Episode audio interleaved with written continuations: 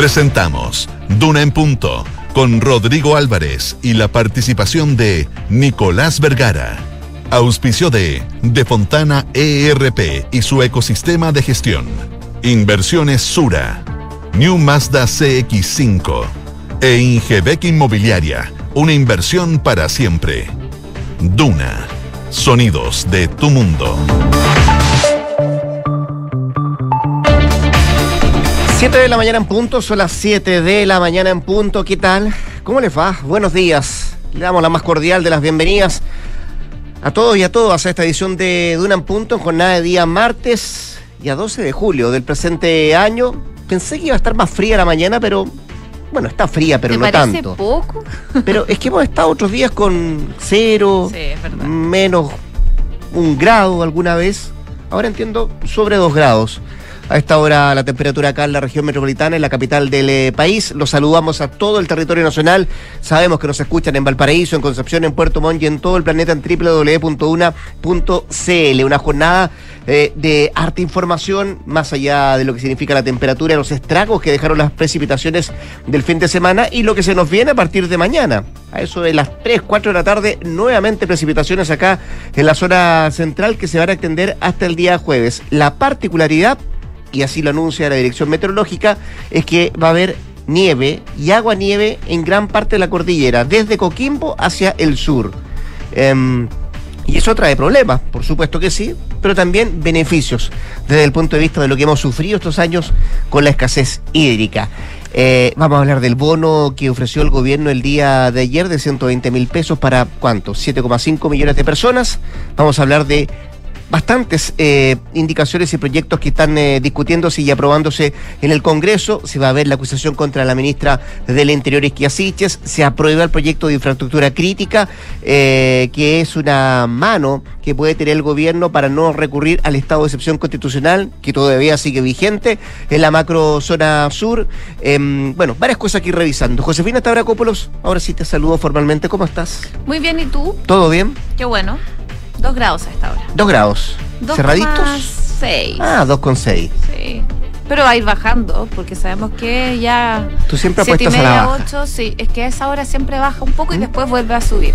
Así que abrigarse, porque hace frío. Y yo creo que la sensación térmica es incluso más baja de, lo, de estos 2,6 grados que tenemos actualmente. La máxima va a llegar hoy día hasta los 16 y se espera nubosidad parcial, sobre todo durante la mañana. ¿Viste la luna cuando venías para acá? Tremendo pedazo. Impresionante. Enorme. Y además con esos pedazos de nubes que, que la tapaban se veía como. Yo me sentía en una película de Drácula. Mira tú, ¿ah? Sí, pero ya, bueno, las nubes van a permanecer durante esta jornada y probablemente se van a intensificar durante las próximas horas porque, como tú decías, mañana vuelve el eh, próximo sistema frontal que se avecina acá para la zona central del país. Viña del Mar y Valparaíso a esta hora 7 grados, máxima de 15, cielos principalmente despejados y mañana vuelven las precipitaciones. Concepción 10 grados, a esta hora se esperan precipitaciones durante toda la jornada, de hecho, y vientos de entre 25 a 40 kilómetros hora. Podrían tener ráfagas de viento de 50 kilómetros por hora, incluso allá en Concepción, donde nos pueden escuchar en el 90.1. Y en Puerto Montt, a esta hora 5 grados, máxima de 8, cielos principalmente cubiertos con precipitaciones durante esta jornada que podrían durar hasta mañana durante la tarde. ¿Sabes lo que no baja? Es ¿Qué el dólar, ¿ah? Viste No, ayer que sube, vuelve a romper una cifra histórica sobre los 990 pesos, así que vamos a estar muy pendientes de eso. Y a propósito del, del, del dólar, habló ayer el central, pues, rompió el silencio, lo hizo de manera verbal, saca un comunicado, eh, dice que se podrían seguir tomando decisiones en el eh, corto plazo, pero también advierte que el mercado ha asimilado de alguna manera este shock que tiene que ver con la divisa norteamericana, que además tiene otras novedades respecto a lo que pasa, por ejemplo, con el euro. Ya le vamos a contar de eso. Hoy día, en este programa, recibimos a Nicolás Vergara, que nos va a acompañar en un rato más. Y como siempre, tenemos nuestras infiltradas. Isabel Caro estará con nosotros para contarnos, entre otras cosas, sobre las gestiones y los cálculos que saca la moneda ahí con calculador en mano para salvar a Isquia Siches de la acusación constitucional que se votaría hoy día. Y también estará con nosotros Leslie Ayala para contarnos, no de una buena noticia, ¿ah? El tren de Aragua y el impacto de los homicidios en el norte de nuestro país. Además, se da cuenta de un doble asesinato en Puente Alto. ¿Llegó el temido cártel acá a la región metropolitana? Es la pregunta que nos viene a responder Leslie Ayala cuando estemos con nuestras infiltradas. 7 con 4 7 de la mañana con 4 minutos. Esto es Dunan Punto y estos nuestros titulares.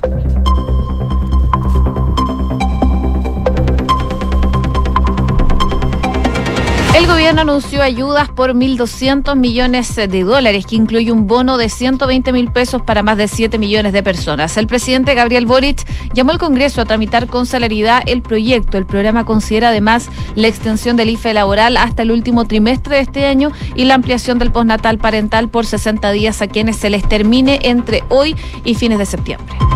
La Contraloría le dio cinco días al presidente Boric para informar sobre la reunión que tuvo con el Partido Socialista. El organismo pide que se informe a la brevedad los temas abordados en la directiva socialista el viernes pasado. Esto luego de que el diputado Leonardo Soto asegurara que el objetivo de la cita era una coordinación por el apruebo. El Senado puso en tabla la reforma que habilita el Plan B a la convención, pero no lo votará esta semana. La iniciativa que rebaja el quórum para modificar la actual constitución quedó en el cuarto lugar del orden del día. Ello implicaría que el proyecto, en el mejor de los casos, podría comenzar a discutirse, pero difícilmente despacharse el día de hoy. La Comisión Revisora de la Cámara de Diputados recomendó a la sala rechazar la acusación constitucional en contra de la ministra Isquia Siches. En una instancia con mayoría de oposición, los diputados rechazaron por cuatro votos en contra y uno a favor y una abstención la admisibilidad del nivel acusatorio contra la jefa de gabinete. La Cámara de Diputados aprobó el proyecto de infraestructura crítica. La Cámara Baja le dio el beneplácito a la iniciativa que vendría a ser una alternativa al estado de excepción para el gobierno. Ya quedó lista entonces para hacer ley.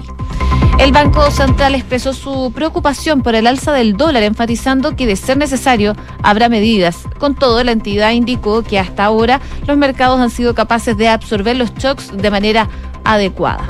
Y en noticias internacionales, los laboristas presentaron hoy una, una moción de censura contra Boris Johnson para intentar apartarlo del gobierno.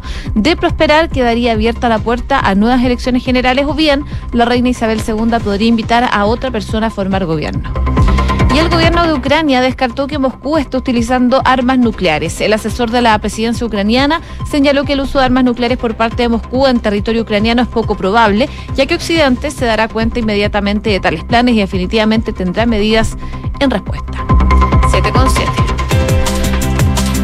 Vamos al detalle de lo que está pasando en nuestro país. Eh, partamos porque eh, hay una buena noticia desde el punto de vista de un proyecto de ley que ingresó el 2019, que tuvo eh, momentos de pausa en el Congreso, pero que ayer se logra eh, aprobar. Tiene que ver con que el Congreso despacha la ley del proyecto de reforma constitucional que habilita a las Fuerzas Armadas para resguardar la infraestructura crítica del país sin necesidad de que se decrete, por ejemplo, un estado de excepción constitucional. Se da en momentos que hay justamente un estado de excepción hoy día activo en la macrozona sur que va a necesitar seguramente una prórroga porque esto, eh, si bien se despacha del Congreso, todavía faltan algunos trámites para que sea promulgado y sea publicado en el diario oficial esta reforma constitucional y que de alguna manera em, pone em, una herramienta más al eh, gobierno de turno para hacerse cargo de situaciones complejas como es eh, lo que se está viviendo hoy por hoy en la macrozona sur. Habló ayer luego de este despacho el ministro de las Express, Giorgio Jackson, quien de hecho acudió al Congreso para ver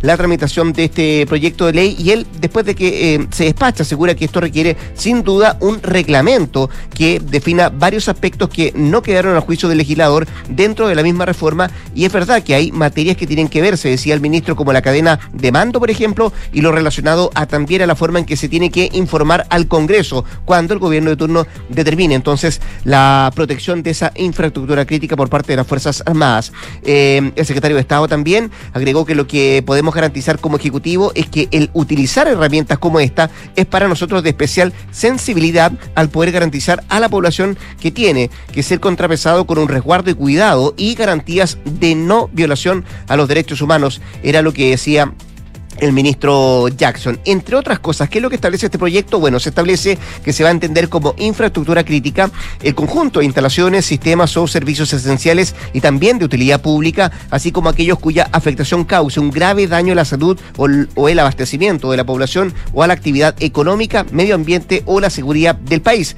Eso es lo que establece en el primer punto este proyecto de ley. ¿Y cuáles serán las funciones de las Fuerzas Armadas? Bueno, se van a disponer para la protección de esta infraestructura crítica del país cuando, por ejemplo, ejemplo, exista peligro grave o inminente a su respecto mediante decreto supremo fundado, suscrito por los ministros de Interior y Seguridad Pública y también de la Defensa Nacional. Con todo, este lunes eh, esta reforma finaliza así su tramitación en el Parlamento y queda lista para ser promulgada por el mandatario. Decía yo antes que efectivamente concuerda con un estado de excepción que está hoy día vigente en la macro zona sur y ayer se le preguntaba de hecho al ministro Giorgio Jackson si esto alcanza a promulgarse antes de que se discuta en el Parlamento una nueva prórroga de esta medida que está afectando a la macro zona sur del país y él lo veía poco probable de que pueda echarse mano a esta herramienta que fue aprobada y despachada ayer del Congreso. O sea, además, José, en momentos que se está discutiendo, se está viendo la posibilidad de acusar constitucionalmente a la ministra del Interior, Isquia Siches, que sin lugar a dudas es una variante más que se pone en esta ecuación respecto a la situación que se vive en la macrozona sur de nuestro país. Bueno, lo último que se conoce es que la comisión revisora de esta acusación constitucional rechazó el libelo presentado por el Partido Republicano, así que de esa forma la acción llega con informe negativo a la sala de la Cámara de Diputados pero de todas maneras hay que recordar que la decisión de la mesa de trabajo es solo una recomendación y esta no tiene carácter vinculante. Así que la acusación eh, solo contó con el respaldo de Cristian Moreira de, la UDI, quien fue el encargado de presidir esta comisión. Por otra parte, Libelo recibió tres votos en contra de Natalia Romero, independiente de la UDI, de Fernando Borges de la UDI y María Candelaria Acevedo del PC. Natalia Romero, independiente de la UDI, además de eh, la abstención de Cristian Matinson de Evópoli. Em, cabe recordar que distintas voces de la oposición aseguraron que no era el momento para emprender una acusación constitucional o una acusación más bien de este tipo, tildando incluso esta acusación como un error político. Eh, el primer capítulo de la acusación es por el retiro de 139 querellas presentadas por la Ley de Seguridad del Estado. Em, también se habla de eh, el grave atentado que sufrió la ministra del Interior y Seguridad Pública y su comitiva en la localidad de Temocuicuy. Esto es parte de lo que dice el libelo presentado por republicanos y también se habla de este impas político y diplomático con autoridades de la República Argentina cuando se hizo referencia al Walmapu. Parte de lo que dice entonces el libelo eh, de la acusación eh, constitucional en contra de la ministra Isquia Siches que eh, con este resultado de la comisión que tenía que revisar la acusación constitucional pasa a la corporación con una recomendación negativa y debe ser deliberada en una sesión especial de la sala de la Cámara que está convocada para el día de hoy. Pero no es vinculante lo que resuelve esa comisión y de alguna manera todavía están con paz de espera qué es lo que podría ocurrir en la misma sala, a pesar de que son varios los parlamentarios que dicen que eh, es muy poco probable que prospere esta acusación contra la ministra del Interior. Lo propio piensan en el gobierno. De hecho, ayer el propio ministro Giorgio Jackson decía que carece de total fundamento la acusación que presentó eh, republicano frente a la ministra del Interior y fue un paso más allá al decir que efectivamente se pierde tiempo discutiendo este tipo de situaciones. Eh, hay otros proyectos que están empantanados y que debían ver su tramitación y se mm, gasta energía y se gastan horas de trabajo, decía el ministro a propósito de esta acusación contra la ministra del Interior, Isquia Siches. 7 con 12. Escuchas, Duna en punto. Vamos a otro tema. Eh, era esperado el anuncio respecto a las medidas económicas que podía adoptar el gobierno para ir en ayuda de las familias más vulnerables, tomando en cuenta el alto precio de los alimentos, la alta inflación que está viviendo el eh, país, situaciones complejas desde todo punto de vista. Eh, y ahí em, se anunció la semana pasada y ayer se concreta esta entrega de ayuda de parte del Ejecutivo, que como en todo orden de cosas, hay algunos que les gusta, otros que no, hay algunos que critican, otros que aplauden, y no fue la excepción para esta entrega de este bono que mm, es parte de una ampliación de las medidas de Chile Apoya que ha llevado adelante el gobierno desde abril pasado eh, y se desglosa este anuncio de la siguiente manera. Primero se va a entregar un bono de invierno de 120 mil pesos que va a abarcar a cerca de 7 millones eh, y medio de personas. También se enmarca dentro de estos anuncios la extensión del IFE laboral hasta el último trimestre del año, es decir, hasta diciembre. Y también se va a extender la ampliación del postnatal de emergencia por otros 60 días. Parte de estos anuncios que em, entrega ayer el Ejecutivo, donde además se va a ampliar hasta fin de año la postulación al subsidio laboral protege, de acuerdo a los detalles que entregaba el propio presidente Gabriel Boric y también el ministro de Hacienda Mario Marcel, bajo una premisa, bajo un argumento sólido, dice el Ejecutivo, que tiene que ver con la disciplina fiscal. Eh, ¿Qué se entiende por disciplina fiscal? Bueno, entre otras cosas, entregar una cantidad de dinero, pero que esa cantidad de dinero que va a ser usada por la gente no signifique que además em, sigan eh, aumentando las presiones inflacionarias en el eh, mercado. Algunas de estas medidas ya habían sido solicitadas por algunos parlamentarios, particularmente la misma Comisión de Hacienda de la Cámara de Diputados, que le habían hecho saber hace un par de semanas atrás al Ejecutivo que era necesario meterse la mano al bolsillo para entregar esta ayuda para esa gente que hoy por hoy lo está necesitando. También hay una premura en la entrega, eh, dice mucho que tiene que hacerse cuanto antes, en razón de que hay gente que lo está pasando mal, em, y vamos a ver qué es lo que pasa con esto, porque de alguna manera esto se cruza con lo que acusan en la, en la oposición desde el punto de vista de que eh, se está entregando este bono tan cerca del plebiscito del 4 de septiembre o podría entregarse tan cerca de aquella fecha que algunos lo interpretan como que es un bono para el apruebo, para que se incline la balanza respecto a lo que han mostrado las encuestas en las últimas semanas. Bueno, otros eh, valoraron este, esta entrega de este dinero, pero no quedaron del todo conformes. Uno de ellos fue eh, el presidente de Renovación Nacional, Francisco Chaguán, que si bien dijo que em, se trata de una cifra importante, es necesario eh, más medidas que complementen las ya anunciadas. Decía el eh, parlamentario, eh, medidas que van en la dirección correcta, aunque son insuficientes. Era lo que decía en parte de la oposición, em, lo que manifestaba el propio presidente de Renovación Nacional. Pero cruza no solamente este tema, eh, José, con, eh, con lo que se nos viene de aquí en adelante, que tiene que ver con eh, la posibilidad de que cualquier cosa que pueda hacer el Ejecutivo sea mirado como que es algo que está haciendo en razón de poder nivelar la balanza respecto a la prueba y el rechazo del plebiscito del 4 de septiembre. Ayer además se supo algo importante. ¿Te acuerdas de la reunión del viernes pasado en La Moneda? ¿Cómo no? entre el Partido Socialista y el propio gobierno y el presidente Gabriel Boric. El video del diputado Soto, bueno, se había hecho una solicitud a la Contraloría por parte de los parlamentarios de Chile Vamos y tuvo respuesta ayer mismo. Cinco días hábiles para poder responder. Ah, le dio la Contraloría al gobierno. Sí, eh, de hecho, el presidente Gabriel Boric va a tener que responder un requerimiento a la Contraloría General de la República, de hecho, por este video, eh, esta publicación que hizo a través de redes sociales el diputado Leonardo Soto. Hay que recordar que el legislador subió un video en su cuenta de Twitter en donde afirmaba que el Partido Socialista se había reunido con el gobierno para poder coordinar con mayor fuerza la opción del apruebo. Bueno, minutos más tarde él tuvo que borrar el tweet. Eh, pero igualmente esto provocó eh, incendiarias reacciones en redes sociales y aseguró que hubo un error de su parte. Dice que fue solo una reunión protocolar y que se trató de una agenda legislativa, pero eh, a raíz de eso, desde Bópoli y también desde RN, llegaron a la Contraloría para pedirle al ente Contralor que vea esta situación. A pesar de todo esto, la ministra vocera de Gobierno, Camila Vallejo, habló el día de ayer, descartó cualquier coordinación respecto al plebiscito, afirmando que eh, como gobierno tienen el deber de la presidencia. Y en la misma línea, de hecho, el presidente de Revolución Democrática, el senador Juan Ignacio Latorre, catalogó este hecho como un asunto serio que, eh, accesorio, más bien que no es algo que sea relevante. Vamos a ver qué pasa, pero sigue generando consecuencias. Este tuit que publicó el eh, diputado Soto que le ha generado algunos problemas al gobierno, sobre todo en cuanto a las críticas de cara al plebiscito del 4 de septiembre. Que fue de inmediatamente desmentido por la propia presidenta del PS, eh, Paulina Odanovich, ese mismo día diciendo que se equivocó el diputado Soto y que en realidad lo que se conversó con el presidente fueron en materias de carácter legislativo. Eh, no le creen mucho, por cierto, la oposición y por eso fueron a la Contraloría. Así que cinco días a partir de hoy día tiene el gobierno para explicar qué es lo que se conversó en esa reunión con el Partido Socialista. 7 con 18. Estás escuchando Duna en punto. ¿Qué decir del dólar? Bueno, ayer vuelve a cerrar en un máximo histórico en puntas de 992,12 para la venta y 991,80 para la compra. Eh, llegó a sobrepasar incluso en algún momento los mil pesos la divisa norteamericana.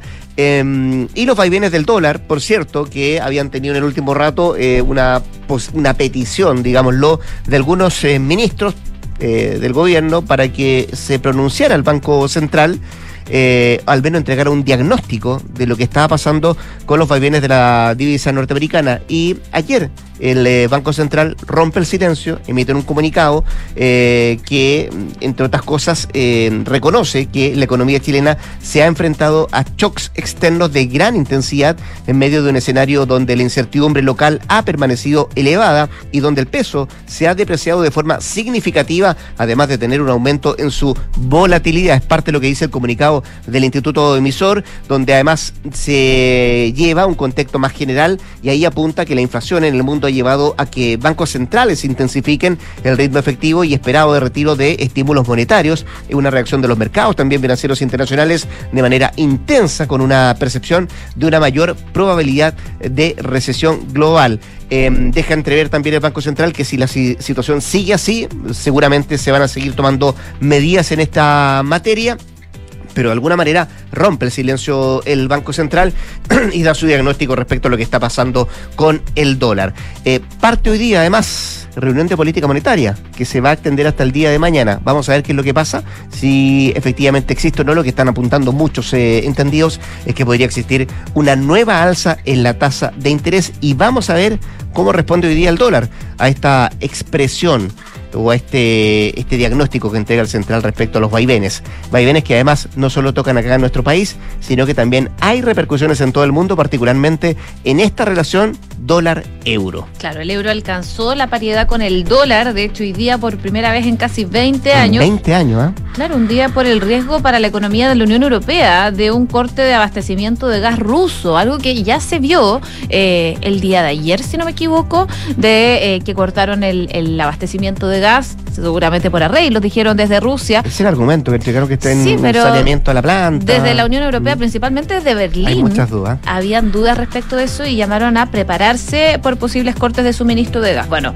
los inversores privilegiaban el billete verde, valor refugio, que alcanzó su cotización más alta frente a la moneda europea desde diciembre del 2002. Y según los datos de Bloomberg, el euro alcanzado eh, a eso de las 11.46 horas local la paridad con el dólar de eh, depreciarse 0,4% respecto al cierre de ayer y un 12,05% en lo que va del año. Así que hay preocupación por la economía, eh, pero es primera vez en 20 años que el euro y el dólar alcanzan la paridad.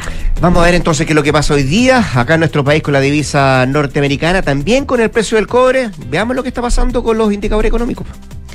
La UES, 33.234 pesos. El dólar al alza, 998,99 pesos. El euro, 996,43 pesos también al alza. El IPSA, en números rojos, 5.058 puntos a la baja. Y el cobre, 3,36 dólares la libra también en números rojos.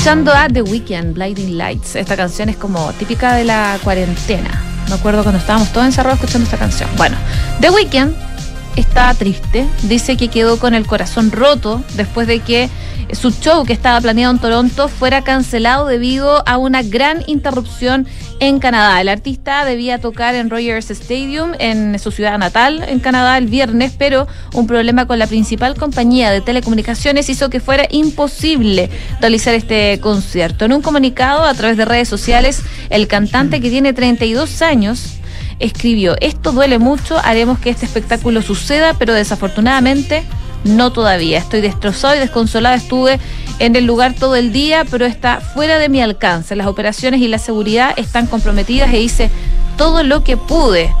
Aún no hay fecha, de todas maneras, para la realización de este concierto, pero el creador de éxitos, como el que estamos escuchando a continuación, podría regresar a Toronto pronto, ya que fue nominado para el Premio de la Música Polarize 2022. Mira tú, ¿eh? pero no hay fecha todavía. No hay fecha todavía, eso queda en stand-by. Está muy triste The Weeknd.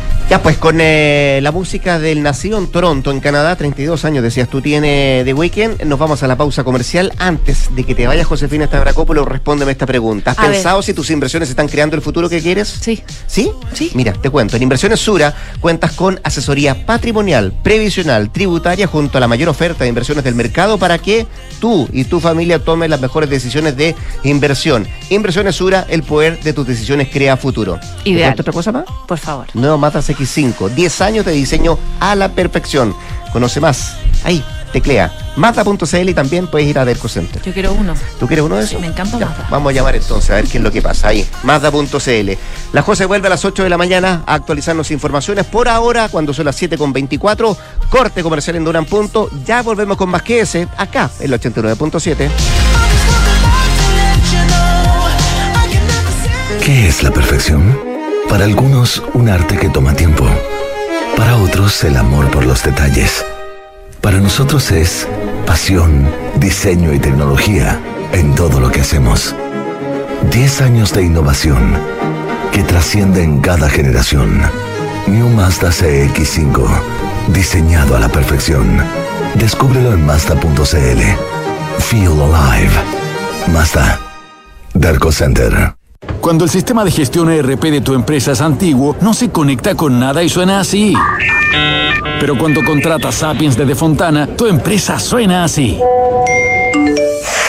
Con Sapiens, el ERP para medianas y grandes empresas de Defontana, puedes administrar todos los procesos de tu empresa en un mismo lugar. Dale visibilidad y control a tu compañía con el ecosistema de gestión empresarial. Conecta tu empresa con todo contratando Sapiens con un 20% de descuento en defontana.com. Me jubilé y comenzaron los síntomas de Parkinson. Fue ahí que me enteré de un innovador tratamiento que me ayudó a seguir con mi vida sin temblores en mis manos. Hoy me doy cuenta de que contar con la mejor tecnología no da lo mismo.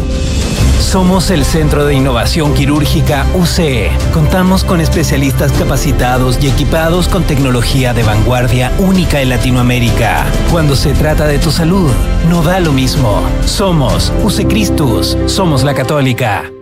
Ay, qué rico que nos pudimos escapar. Uf, sí. Estar aquí vale la pena, aunque sea por un par de días. Sí, chao preocupaciones. Ahora que contratamos Verisur, podemos estar tranquilos. Totalmente. La mejor decisión. Sabemos que quieres estar tranquilo cuando sales de casa. Conoce la alarma Cero Visión de Verisur, capaz de actuar antes que lleguen las fuerzas de seguridad. Calcula online en verisur.cl o llama al 600-385-0003. Activa Verisur, activa tu tranquilidad.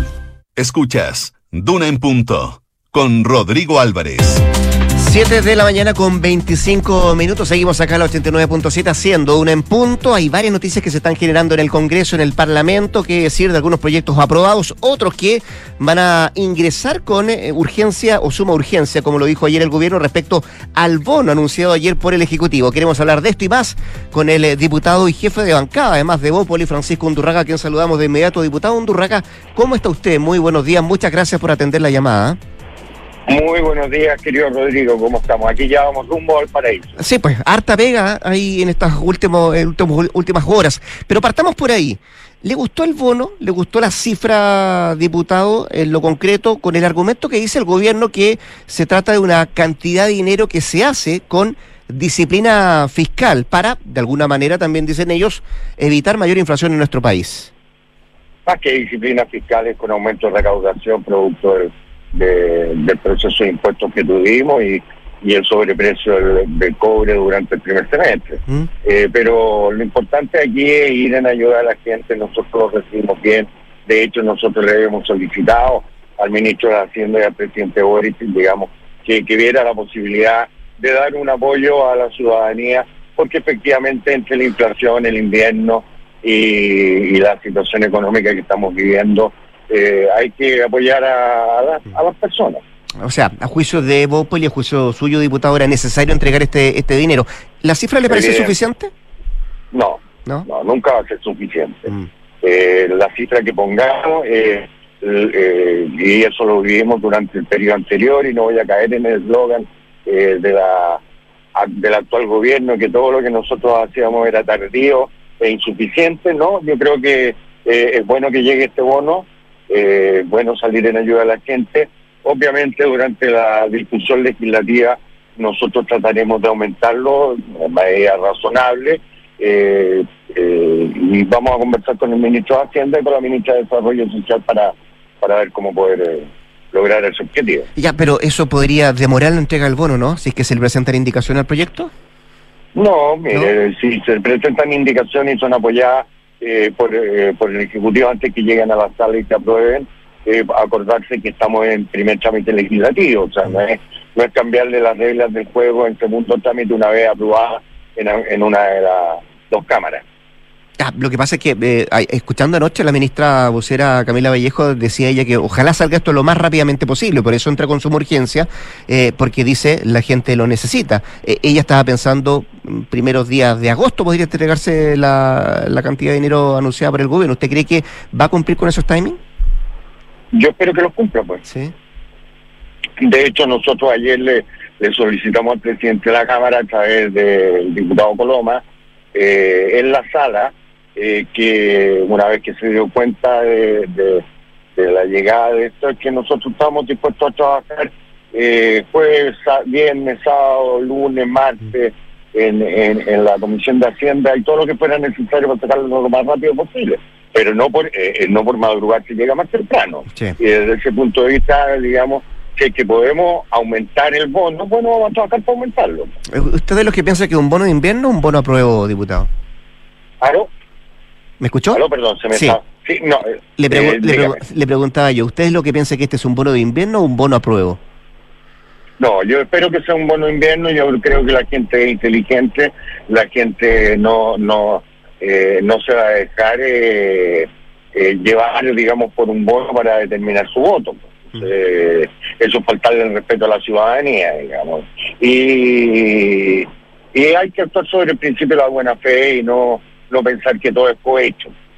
Eh, evidentemente eh, vamos a estar atentos, atentos como lo hemos estado en, en términos de la intervención electoral eh, y vamos a hacer nuestra pega también nosotros, pero eh, pero la gente necesita eh, el apoyo, nosotros estamos apoyando eh, que se le dé una solución a la gente, pero el problema de fondo aquí es combatir la, infla- la inflación. ¿ah? Mm. Lo que tiene loco a toda la ciudadanía, a la clase media y sobre todo a, la- a los sectores populares, digamos, es el alza de los precios De eh, de, todo- de todos los productos. Sí, seguramente se venía además una situación bien compleja de aquí al jueves, porque con el alza del dólar van a venir aumento del precio de los combustibles nuevamente este próximo día jueves. Oiga, diputado Sí. Undurraga, a propósito de hacer la pega, eh, ustedes fueron de hecho a la Contraloría eh, a raíz de la reunión es. que tuvo el gobierno con, con el Partido Socialista la semana la semana recién eh, pasada, eh, y la Contraloría le da cinco días al gobierno. ¿Queda conforme con esa respuesta de parte del, del órgano Contralor? Muy conforme porque nosotros le pedimos efectivamente al Contralor a través de un oficio y eh, en principio nos habíamos reunido los tres jefes de, de bancada de Chile Vamos con el Contralor hace más de un mes, usted nos recuerda, eh, donde le solicitamos que enviar un instructivo para regular eh, la próxima campaña plebiscitaria. Eh, él lo hizo y efectivamente le solicitamos que, que no solamente eh, fiscalice, sino que se haga respetar. Él- él- él señaló claramente que eh, en horario de oficina eh, el Ejecutivo no podía tomar parte eh, por ninguna de las dos opciones. Cuando uno está un fin de semana fuera de su horario, bueno, pasa a ser ciudadano. Es un poco discutible aquello, pero es aceptable. Y, y ahí tendrá su opción y el legítimo derecho de jugársela por la misma. ¿Usted no le cree, diputado Undurraga, a la presidenta del PS, Paulina Bodanoche, cuando dice que se equivocó justamente el diputado Soto en ese video y que lo que conversaron con el presidente fueron solamente materias legislativas? No, yo a Paulina le tengo mucho mucho respeto y, y- y no tengo por qué no creerle, pero conozco al diputado Soto, eh, trabajo con el diputado Soto y sé que es una persona honorable. Eh, y entonces, de, interve- ¿de intervencionismo usted tiene dudas o cree que sí efectivamente existió? No, yo yo creo que existe intervencionismo, pues. Existe intervencionismo no solamente ahí, existe intervencionismo cuando la, eh, cuando los funcionarios de gobierno, como la ministra Camila Vallejo, anda con una chapita eh, simulando una bandera de Chile que es el logo de la nueva constitución, pues. Cuando viaja a Puerto Montt, como lo está haciendo en estos días, ah, y, y- y se va a desplegar por todo Chile, eh, hablando de los beneficios de la nueva, de la, del nuevo texto constitucional, eso es jugársela abiertamente a favor de una opción, pues. Porque nos viaja a decir cuáles son las cosas malas que tiene la constitución, pues. Ahora, eh, dice en el gobierno que la función del gobierno y el deber del gobierno es informar respecto a lo que significa No. la nueva propuesta entregada por la convención. así como lo hicimos nosotros durante el proceso plebiscitario, eh, teniendo legítimas opciones, tanto por el, por el apruebo como en el rechazo, en el, en el plebiscito de entrada, el gobierno es garante del proceso. pues. Tiene que dar garantía a ambas eh, posiciones y tiene que permitir que la, que la ciudadanía llegue, llegue libre e informado al plebiscito a decir su voto. pues. No influyendo hacia un hacia un eh, hacia una posición, sea la, sea la mía o sea la de cualquier otro. Estamos conversando con el diputado y jefe de bancada de Bópoli, Francisco Undurraga. Diputado, más allá del compromiso de Chile Vamos, de los 10 compromisos que se firmaron en esta carta de, reforma, si es que gana el rechazo, ¿usted le gusta la idea de un nuevo pacto político por una nueva constitución que planteó el presidente de la Cámara de Diputados? Bueno, me, eh, me gusta, lo hemos venido conversando y estamos disponibles. Eh, eh, nosotros, de hecho, concurrimos al Pacto por la Paz y la nueva Constitución el 15 de noviembre del 2019. Firmó no solamente nuestro presidente de partido, sino que firmó la presidenta de la UDI en ese entonces. eh, los que no firmaron ahí fueron el Partido Comunista y vuelven nuevamente a negarse. Cada vez que se habla de democracia y de acuerdo, el Partido Comunista se retaca y, y repliega y, y- y muestra su verdadera vocación, que no, no es democrática. O sea, quiero entender que en Evópolis están abiertos a otro camino que no sea, por ejemplo, esta carta con los de compromiso. No, los 10 compromisos son, eh, son temas eh, son temas reales, eh, son temas eh, son temas que nosotros vamos a provocar y todo lo que tenga que ver, igual que el 15 de noviembre del 2019, en términos de habilitar un nuevo proceso, vamos a estar disponibles y esta semana nuestros senadores van a votar a favor de los cuatro séptimos para poder modificar la constitución y habilitar un nuevo proceso tal como se hizo el 15 de noviembre del 2019. O sea, pero con el, Sea con el punto de partida de los 10 compromisos. pero con el punto de partida de los 10 compromisos y de los cuatro séptimos y de todo lo que tenga que ver con profundizar la democracia y unir a Chile. Pues. A propósito de unir, oiga, ¿por qué no, no se incluyó a republicano en esta carta? Eh, bueno, porque esta es una carta de la coalición, pues la coalición la componen tres partidos y, y tenemos el legítimo derecho de presentar nuestra nuestra visión. De hecho, además, Republicano encontró incluso, entre comillas, imprudente lo que nosotros estábamos haciendo. Inoportuno, dijeron. No era el momento. Inoportuno, sí, que no era el momento. Bueno, no sé cuándo es el momento. Pero, pero nunca hablaron con ellos, al menos de Bópoli. Eh, no, yo- nosotros conversamos siempre con ellos, mantenemos un diálogo, en algunas cosas votamos a favor y en otras votamos en contra. Ayer el diputado Matison se abstuvo eh, en la acusación constitucional siendo miembro de la comisión. Nosotros hoy día vamos a rechazar el, eh, el libelo contra la ministra del Interior. ¿Por qué? Eh, porque consideramos que ¿No tiene las fundamento? acusaciones la- no, no tiene fundamento, punto uno y punto dos, en una, una acusación constitucional es el último ratio y aquí no, claramente no se han agotado eh, todas las... Tradicionalmente nosotros vivimos las acusaciones constitucionales durante el gobierno anterior, creo que no es el minuto polarizar eh, la política más de lo polarizado que está, eh, sino que tenemos que llegar tranquilos al 4 de septiembre en un, en un ambiente de reflexión, en un ambiente de tranquilidad, y esto no ayuda, digamos, no, no a unirse en torno al gobierno del presidente Boric, sino a vivir en calma un proceso que Chile merece vivir en calma. Nos vamos a jugar los próximos 30, 40 años con una nueva constitución o vamos a reiniciar, que es lo que yo espero, un nuevo proceso para efectivamente tener una muy buena constitución, una constitución que nos una, una constitución eh, que nos proyecte hacia el futuro y, y que, y que sea trabajada en democracia como corresponde. Bajo ese planteamiento que hacía el propio presidente de la Cámara de Diputados, bueno, él habla de una nueva constitución. ¿Quién debiera escribirla a juicio de Bópoli, diputado Undurraga? Yo creo que lo que nosotros tenemos que hacer como políticos en, en- en esto, igual que lo que hicimos el 15 de noviembre, es ofrecerle al país una alternativa y que el país decida. Eh, ¿Y No la que suya? ¿Cuál es? no. Mira, yo creo que eh, yo creo que es importante, digamos, la voz de los expertos. Las encuestas así lo están señalando, pero no me cierro a, ninguna alternativa. Lo importante aquí es que efectivamente entremos, como dice el, el presidente de la Cámara de Diputados, yo comparto eh, a un acuerdo de efectivamente de paz para poder generar una nueva constitución. Aquí la última palabra no la tenemos los políticos, sino que la tiene la ciudadanía. Sí, quiero entender, solo, solo para entender, diputado, o sea, ¿usted le gustaría tal vez que fueran expertos o, un- o una mezcla, expertos y ciudadanos? mezcla, como, eh, sí. eh, exactamente. Eh, ¿Pero no participación de políticos? No, ¿por qué no? Si nosotros somos a- a- nosotros somos con- eh, el, poder, eh, el poder constituyente en este minuto, pues nosotros le, le delegamos a la, a, la, a la Asamblea nuestro legítimo derecho hacer las modificaciones a construir una constitución tal como lo señala actualmente la, la Carta eh, la Carta Fundamental. Y desde ese punto de vista, y creo que es un error también renunciar. Eh, nosotros eh, tenemos cuatro meses de legislatura, salimos con bastante más votos que los que salieron todos los miembros de la constituyente, pues por más gente a votar.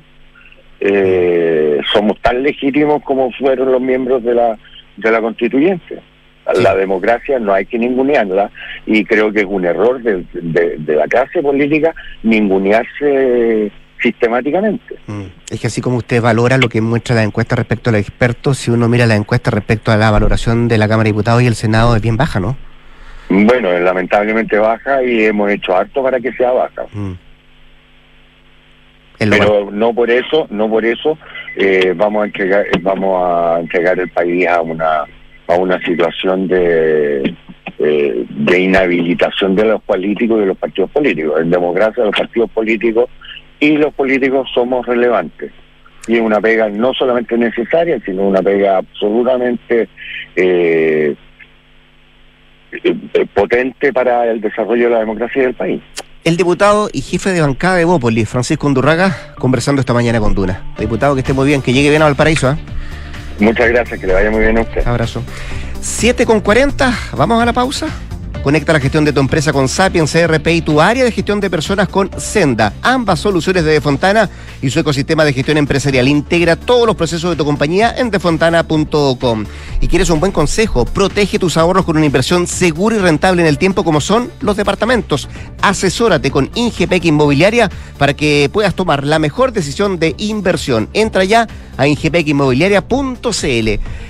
Pausa. Al regreso, Nicolás Vergara y nuestras infiltradas acá en Duran Punto, Isabel Caro y Leslie Ayala. Vamos y volvemos.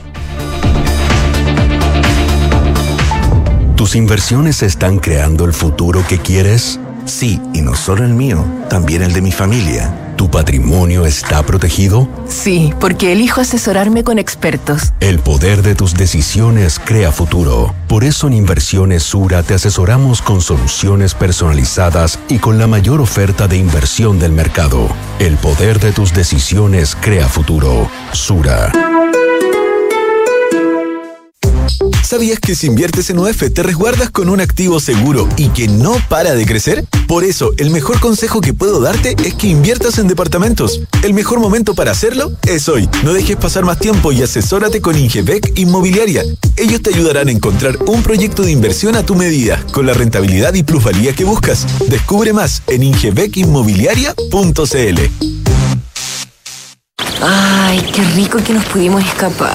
Oh, sí. Estar aquí vale la pena, aunque sea por un par de días. Sí, chao preocupaciones. Ahora que contratamos Verisur, podemos estar tranquilos. Totalmente. La mejor decisión. Sabemos que quieres estar tranquilo cuando sales de casa. Conoce la alarma Cero Visión de Verisur, capaz de actuar antes que lleguen las fuerzas de seguridad. Calcula online en verisur.cl o llama al 600-385-0003. Activa Verisur. Activa tu tranquilidad. Enfrentar el cambio climático es tarea de todos. Duna, por un futuro más sostenible. Si bien la producción de microchips hace tiempo que se ha instalado en escalas de nanómetros, la existencia de una nueva batería, plegable como el origami y del tamaño de una mota de polvo, podría revolucionar el abastecimiento de energía en dispositivos microscópicos. Un grupo de investigadores de la Universidad Tecnológica de Chemnitz, en Alemania, ha desarrollado una microbatería de 0,04 milímetros cuadrados capaz de circular por nuestras venas. El innovador prototipo tiene dos microchips con una película de electrodos positiva y negativa, con un electrolito conductivo en el centro. Gracias a técnicas de micro origami, estos tienden a enrollarse, dando como resultado una estructura cilíndrica de persiana que multiplica la superficie generadora de energía. Acciona, expertos en el desarrollo de infraestructuras sostenibles para recuperar el planeta.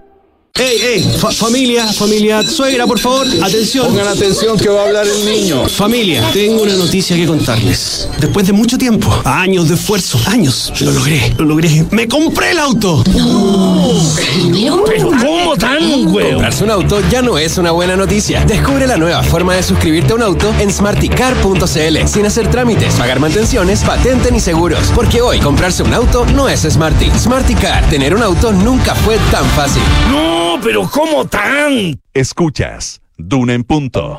Duna 89.7.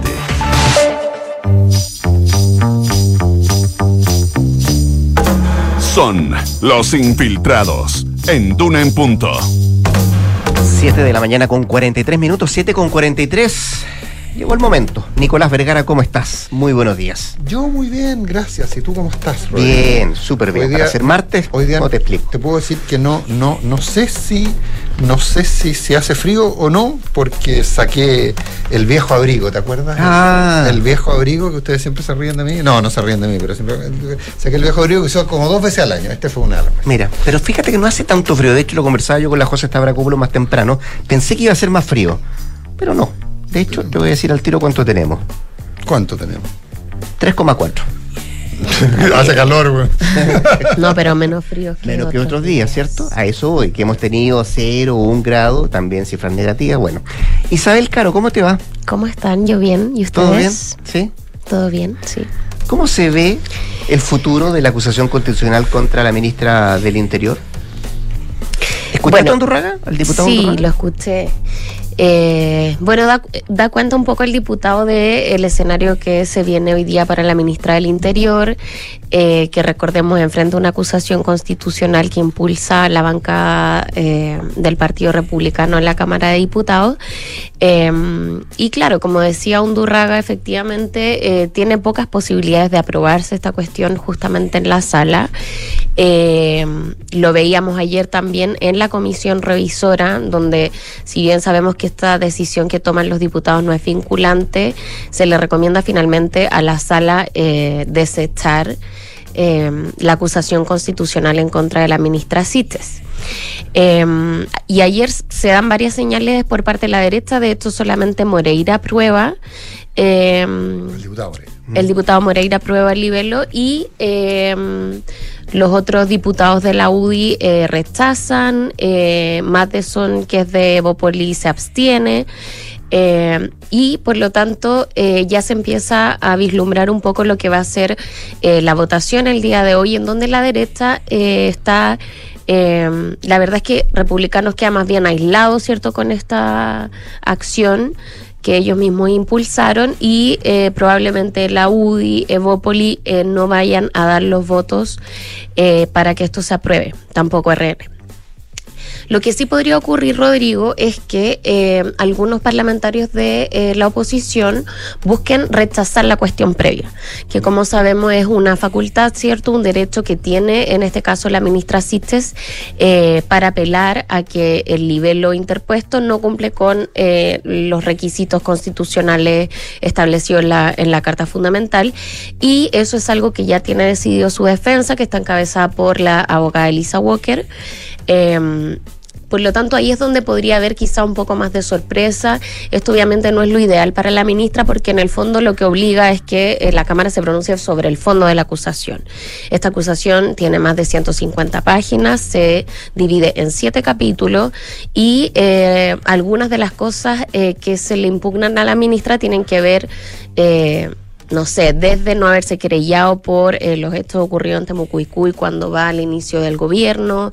Entiendo que esa parte es casi copiada de la acusación contra Víctor Pérez. Sí, es muy parecida. un, un copy-paste. Bueno, hay harto de eso en el Congreso, sabemos. No, no, no, pero, pero, pero es que es, es irónico porque la acusación contra Víctor Pérez la presentaron parlamentarios del Frente Del actual oficialismo. Del actual oficialismo. Sí. Entonces, por eso eh, eh, eh, eh, hay todo un gesto ahí. Mm. Ah, e- si en ese caso no se justificaba, ahora menos, probablemente. Claro. Eh, bueno, está eso, está el tema del retiro de querellas por ley de seguridad interior del Estado que impulsó el gobierno del presidente Gabriel Boric al inicio de su mandato. Eh, por supuesto, también eh, la entrega de información eh, imprecisa, falsa, ¿cierto?, a la Cámara de Diputados respecto de este vuelo eh, de expulsados. Eh, y en, en todos esos eh, episodios, ¿cierto?, lo que plantean los diputados es que la ministra habría... incurrido cierto en infracciones constitucionales eh, y comprometido gravemente el honor de la, de la nación. Eh, Así que bueno, vamos a, ver si es que la derecha finalmente eh, invoca esta, o sea, como que finalmente impulsa esta ofensiva para que se pase al fondo, eh, lo que no sería ideal para la ministra, como les decía, porque extiende más el debate, eh, va a hacer que la eh, que la abogada tenga que eh, ir desestimando uno a uno, ¿cierto? Eh, los capítulos y las acusaciones que hay en contra de eh, la ministra del Interior. Eh, y bueno, eh, pensando en cómo esto encuentra a la ministra, eh, de todas maneras, más allá de las votaciones que veamos hoy día, igual ella está en un buen pie, digamos. O sea, esta acusación no la pilla en un momento crítico como sí ocurrió al inicio del gobierno cuando su, su gestión y su liderazgo estaban en entredicho. Recordemos que ella eh, un- una reorganización de equipo, ¿cierto? Finalmente su jefe de gabinete, que era su mano derecha, Roberto Estay, sale eh, de, su, de su equipo, llegan a Uriarte. Ha sido bien particular además como el Partido Socialista ha respaldado eh, últimamente la gestión de la ministra, así que ella llega hoy día con, con harto respaldo. Con los dientes bien apretados. ¿eh? ¿En qué sentido? No, no, no, eh, o sea, efectivamente el Partido Socialista se la ha jugado mucho, ha dado un montón de señales, pero pero no sé si no, no, no, Si es tan genuino el abrazo. no, no, el apoyo es genuino, porque Mm. el apoyo se materializa en algo, digamos, Mm. pero no, pero el punto es que no, ellos, por ejemplo, no les molestaría un cambio de gabinete en que saliera Iscasich. Claro. Es más, lo han propuesto. Sí. Ah, Entonces, entonces ese es el punto, o sea, y que, y que demuestra que eso es hacer política. Mm. Si, si finalmente ese, por ahí por ahí está el tema, digamos. Entonces, Claro. Oye, pero pero tu sensación eh, yo, yo, yo, yo tengo una, pero tu sensación es que eh, no pasa de la cuestión previa. Es que... mm, No, te estoy poniendo palabras en tu no, boca, no sé. no, no, no, no, no. Eh, lo que pasa es que eh, ese es como el escenario más probable, pero no se descarta que la derecha impulse, eh, impulse esta idea. Ya como de último minuto, como para de alguna Pero manera darle una señal, darle, una claro, señal. una señal y complicar un poquito más el trámite y todo, pero Hacerla tan fácil. Claro, pero todos entendemos que finalmente los votos para que esta No cuestión eh, pase al Senado no, no van a estar. Eh, así es que bueno, vamos a ver eh, cómo le va la ministra en el Congreso, va a ir acompañada por el ministro Giorgio Jackson y bueno, todos sus equipos que se han desplegado también eh, para alinear a su coalición. Eh, la idea es que todos los parlamentarios estén presentes eh, para, para evitar cualquier tipo de, de sorpresa. ya, al menos sabemos que eh, Evópoli va a votar. eh, A- Aquí en todo caso Sí, el voto es al, Evópolis sí. el voto es al revés. El, el, el, el, eh, el voto de aprobación es distinto al voto. O sea, a ver, eh, si uno aprueba, rechaza. Si rechaza, aprueba. Claro. Para entenderlo. O sea, se está, si uno eh, permite, a- aprueba, vota Se rechaza favorable. la acusación. No, si uno vota favorable, eh, se acusa cerca. Se, Perdón, sí, tiene razón. Eso. Da lo mismo. Da lo mismo. Pero eh, eh, en la cuestión previa, lo que se vota es la cuestión previa. Entonces Así uno es. dice, eh, yo estoy de acuerdo con la cuestión previa, eh, eh, finalmente lo que Y está la haciendo- cuestión previa viene reco- recomendando rechazar. Rechazar. Claro. Exacto. Así es. Leslie Ayala, enredé. al teléfono. ¿Cómo te va, Leslie? Buenos días. Hola, ¿cómo estamos, Rodrigo? ¿Todo Leslie, bien, pues, Leslie, tú? ¿por qué nos haces esto? Muchas cosas de la vida. Muy bueno, Así está muy bien. bien. Espero que sea. Bueno, en fin, Ya. está bien. Yo, la, la pena me embarga. Oye, eh, tre- Tren de Aragua. ¿Qué, Tren de Aragua. ¿Qué título, ah? Ya, ya, ya, ya genera miedo. Ya genera miedo y es un poco lo que pasó, eh, lo que escribió más bien nuestro colega Andrew Cernin el domingo. Eh, él viajó a Arica eh, bajo una premisa y preocupación. ¿Por qué estaban subiendo los homicidios en Arica? Algo que le preocupaba no tan solo al Ministerio Público, también a la Policía de Investigaciones y Carabineros. Eh, al momento de detectar sus estadísticas sobre homicidios, se dieron cuenta que en el año 2020 se habían registrado 18 homicidios, es decir, 7 más de los del año anterior y que esta cifra también este año va a tener parece algún tipo de incidencia Eh, y bueno preocupó obviamente la situación eh, esto impacta obviamente el nivel de, de personas que están siendo eh, víctimas de un delito violento como puede ser el homicidio. Y él viajó eh, nuestro periodista subeditor de eh, la tercera domingo viajó hasta esa zona y pudo dar cuenta de ciertas situaciones que están generando y que están incidiendo como factores tales como el tren de Aragua en esta cantidad de personas que resultan muertas en medio de eh, situaciones violentas. Entonces, hay una situación al interior del sistema judicial que no está pasando desapercibida. El tren de Aragua ha sido detectado en más de una región, no tan solo en el norte de nuestro país, también incluso algunos sustentáculos han sido vistos en... Eh, Puerto Montt, en, otro tipo de ciudades donde se ha detectado, la policía ha detectado la presencia de este cartel muy conocido obviamente en Venezuela y cuyos tentáculos han llegado hasta el país. ¿Qué está haciendo la autoridad? Bueno, nosotros hemos visto una preocupación en particular del secretario del Interior, eh, Manuel Monsalve. Él ha dado cuenta y ha como admitido de cierta forma eh, el ingreso de estos eh, carteles no solamente se habla de esto, eh, agrupaciones extranjeras eh, que se han eh, visto su presencia en el medio nacional, sino también está, por ejemplo, una de las ramificaciones del cartel de Jalisco, está también el tema del cartel de Sinaloa, sí, algunos de sus integrantes de este temido cartel de México han sido tenidos en territorio nacional. Y también incluso se habla de más ya China eh, que están operando en este momento en el territorio nacional. Todo esto obviamente es seguido de cerca eh, también, eh, obviamente por el gobierno y también por el Ministerio Público y las policías. ¿Y por qué está la preocupación? Porque evidentemente se han elevado como los la estadística y los cánones de cómo se cometen estos homicidios. están así que hay grupos hay una cumbre que se va a desarrollar esta semana en el Ministerio Público, donde se van a juntar todos los fiscales regionales que tienen que ver con algún tipo de investigación que sume, obviamente, algún indicio de la presencia de estos carteles eh, extranjeros. Eh, la motivación principalmente, nos dicen al Ministerio Público, al interior del Ministerio Público, es pues saber eh, cómo enfrentar este tipo de criminalidad. Sabemos que hasta el momento no hay víctimas chilenas eh, de esto de estas agrupaciones hasta el momento solamente son rencillas que se provocan a propósito eh, de por ejemplo no sé peleas de territorio entre estas mismas bandas eh, y tienen ciertas particularidades. Al Nico me imagino que ha visto algún tipo de video porque a él le, le interesa siempre estar al día con, con este tipo de temas eh, una particularidad, por ejemplo, y que el otro día lo, lo representaba un, un investigador de la zona metropolitana, es que todas estas ejecuciones, estoy llamando, estoy hablando a propósito del tema de los homicidios, eh, tienen que ver con que se graban, se graban entre sí. Entonces, nosotros hemos podido tener acceso a que, por ejemplo, este, tipo de homicidios, que son los que los que finalmente eh, principalmente cometen este grupo de bandas, ya sea por encargo, ya sea por venganza, ya sea solamente por el hecho de eh, disputas territoriales, ellos lo graban. Entonces es un nivel de violencia, eh, esto también además replica algo que le preocupa mucho al gobierno, que es el poder de fuego que hay en las calles.